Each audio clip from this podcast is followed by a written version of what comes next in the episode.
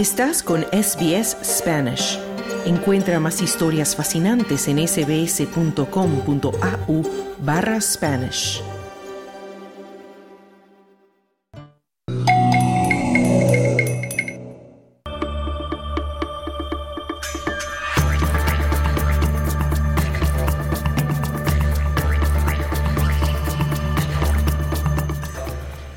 Los gobiernos australianos se comprometieron en el año 2020 a trabajar para superar las desigualdades arraigadas a las que se enfrentan muchos pueblos aborígenes e isleños del estrecho de Torres. Sin embargo, nuevas evidencias sugieren que los gobiernos están incumpliendo en gran medida estos compromisos. Un duro informe publicado esta semana por la Comisión de Productividad ha encontrado que, a pesar de algunos buenos ejemplos de formulación de políticas, los gobiernos en gran medida no están progresando en sus objetivos. El informe Cerrando la brecha concluye que las acciones de los gobiernos para lograr el resultado declarado han sido débiles e inconsistentes. Además, carecen de un enfoque sistemático y que en conjunto han hecho poca contribución valiosa a las vidas de los pueblos aborígenes y de los isleños del estrecho de Torres. La mujer Yamanji Nungar y senadora de los Verdes, Dorinda Cox, dice que si bien el informe es una lectura dura, es un ejemplo perfecto del principio de truth telling o revelar la verdad. Lo que vemos en este informe son las actitudes, la violencia institucional y el racismo que existe. Y voy a incluir una cita. En realidad exacerba el problema, no remedia el problema de la discriminación y la desventaja en las comunidades indígenas. Son las actitudes de no cerrar la brecha. No todos los ministros, ni todos los jefes de departamento en este edificio y en este país están asumiendo la responsabilidad de cerrar la brecha. Es por eso que vemos que estas actitudes perpetúan los problemas para nosotros. Esta es una buena oportunidad para activar la verdad y el tratado, es una oportunidad para que esta nación avance, y tenemos esa oportunidad y debemos comenzar a hacerlo ahora. Era la senadora de los Verdes, Dorinda Cox. El acuerdo para cerrar la brecha esboza cuatro reformas prioritarias que se erigen como sus pilares centrales. La primera prioridad de la reforma es el establecimiento de asociaciones formales y también de adoptar decisiones compartidas, algo que, según el informe, rara vez se logra en la práctica. El informe dice que si bien los sucesivos gobiernos han demostrado voluntad de ceder parte del control sobre la toma de decisiones, se mantiene todavía la suposición de que el gobierno sabe más. El líder de los nacionales, David Littleproud, dice que la toma de decisiones compartida debe provenir de una perspectiva local.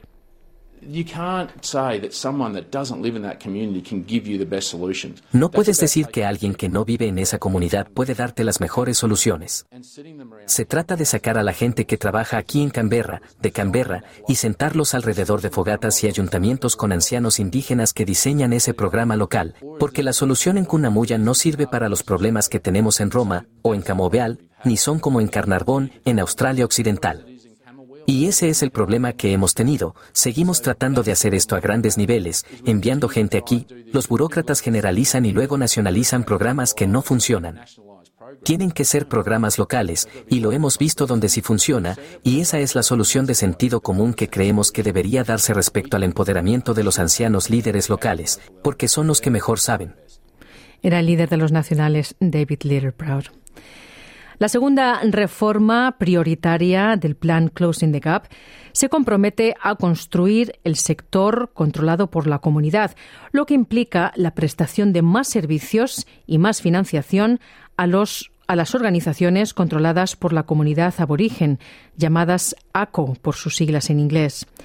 Sin embargo, después de escuchar a varias ACO, la revisión encuentra que estas organizaciones a menudo son tratadas simplemente como receptores pasivos de fondos gubernamentales, en lugar de como los servicios comunitarios críticos e importantes que son.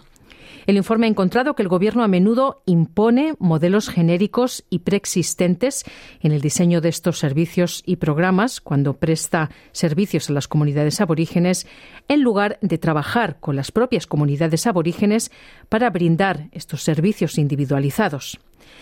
La mujer Gunjin Mara y directora ejecutiva de la Organización de Salud controlada por la comunidad aborigen de Victoria, Jill Gallagher, dijo a la ABC que las organizaciones dirigidas por la comunidad han estado diciendo esto durante años.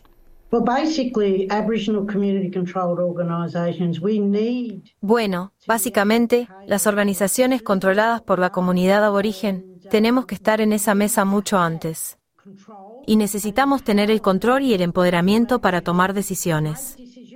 Porque a nivel local conocemos a nuestras comunidades, conocemos los problemas y conocemos las soluciones. Era la mujer Kujin Mara, Jill Gallagher. Y la senadora independiente Jackie Lambie dice que el gobierno necesita hacer más para entender las diferencias entre las comunidades.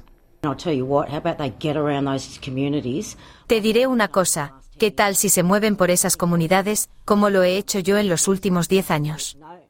De hecho, es posible que aprendan algo, entren allí con la cabeza despejada y echen un vistazo. No hay ideología, no hay nada, y resuélvelo porque la realidad es que lo están haciendo muy difícil. Simplifícalo, estúpido. Eso es todo lo que los indígenas quieren que hagas y cada comunidad a la que vas es ligeramente diferente a la que visitaste antes. Era la senadora independiente Jackie Lambie.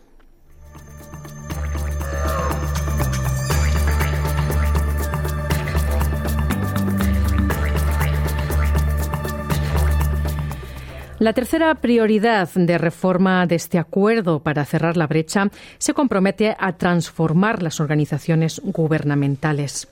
Sin embargo, el reciente informe señala que ha habido una marcada ausencia de políticas gubernamentales con una visión o una estrategia clara para lograr las transformaciones prometidas.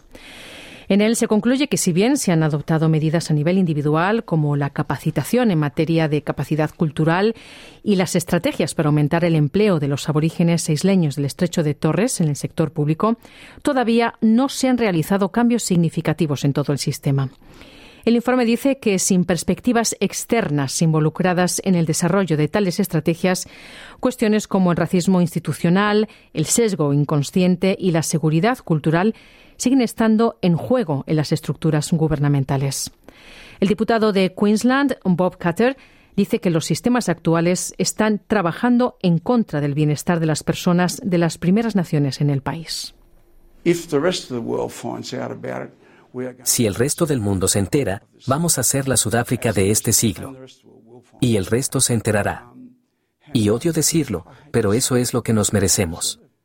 Quiero decir, están las cifras, sabes que su esperanza de vida es, dependiendo del conjunto de cifras que quieras mirar 56, creo que 54 es la cifra más precisa. Su esperanza de vida 54. No pueden conseguir un trabajo porque tienen que conseguir una tarjeta azul. No pueden abrir un negocio porque no pueden obtener un título de propiedad. Entonces, ¿qué les estás haciendo? ¿Qué les haces a diario? ¿Por qué los odias? Era el diputado de Queensland, Bob Cutter. Y la cuarta y última reforma prioritaria se compromete con el acceso compartido a los datos y la información a nivel regional.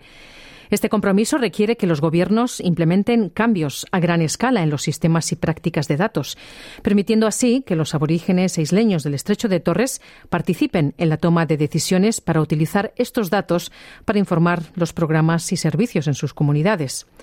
El informe concluye que el Gobierno no solo está avanzando muy poco en la promulgación de estos cambios, sino que los datos existentes no están capturando los valores, la diversidad y las estructuras sociales de las comunidades locales. Dice el informe que la insuficiencia y la falta de disponibilidad de esos datos conducen a perpetuar las narrativas del déficit, lo que culpa a los aborígenes y a los isleños del estrecho de Torres de las desigualdades a las que ellos mismos se enfrentan y conduce a soluciones políticas mal concebidas. La directora ejecutiva de la Fundación Yozu Yindi, Denise Bowden, habló con SBS sobre lo que cree que se debe hacer. Um, Obviamente, hace falta un mecanismo que lance la parte de acción de la implementación de estos objetivos de cerrando la brecha, para que no sigamos hablando constantemente de ello, que no estemos gastando nuestros recursos en la recopilación de datos y estadísticas, que ya conocemos el panorama y cómo se ha pintado y esto no es noticia. Era la directora ejecutiva de Yothuyindi, Denise Bowden. Y el primer ministro Anthony Albanese dice que el gobierno está trabajando para encontrar soluciones a los problemas. Tenemos que hacer más y el gobierno lo reconoce. Estamos trabajando particularmente en este momento en una serie de temas. Estamos hablando de cómo se construyen viviendas en zonas remotas de Australia. ¿Cómo se incrementa el uso de la reinversión en justicia? ¿Cómo se crea empleo a través de los programas de guardaparques indígenas? ¿Cómo se convierte el CDP? ¿Cuán efectivo es el programa de trabajo por el subsidio de desempleo que desemboque en empleos reales con habilidades reales que crean oportunidades reales para las personas de las primeras naciones? ¿Cómo se mejoran los resultados de salud de los indígenas australianos? Era el primer ministro albanese. Pero muchos líderes indígenas, incluida Denise Bowden, dice que las soluciones a estas preguntas no son un secreto y que la responsabilidad tanto del gobierno estatal como el federal es escuchar. Me parece que las piezas que faltan son escuchar la voz de la comunidad indígena. Pero esto, de nuevo, no es noticia. Nuestra presentación habla de reformar el modelo de GST. Les hemos proporcionado soluciones. Escuchen lo que estamos diciendo, porque en realidad tenemos algunos trabajos increíbles y hemos hecho mucho trabajo sobre el terreno aquí en el noreste de Arnhem Land. Tanto el gobierno federal como los gobiernos estatales tienen un papel que desempeñar en esto. Esto no es un ejercicio de señalar con el dedo. Era la líder indígena Denise Bowden. Esta historia ha sido producida por Sidney Lang para SBS News. ¿Quieres escuchar más historias como esta? Descárgatelas en Apple Podcasts, Google Podcasts, Spotify o en tu plataforma de podcast favorita.